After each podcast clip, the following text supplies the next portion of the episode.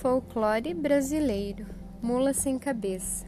A lenda conta que uma mulher foi amaldiçoada, pois teve um romance com o padre e, como castigo pelo seu pecado, todas as noites de quinta-feira para sexta-feira, ela era transformada em uma mula que na sua cabeça soltava labaredas de fogo e assustava a todos que a encontravam.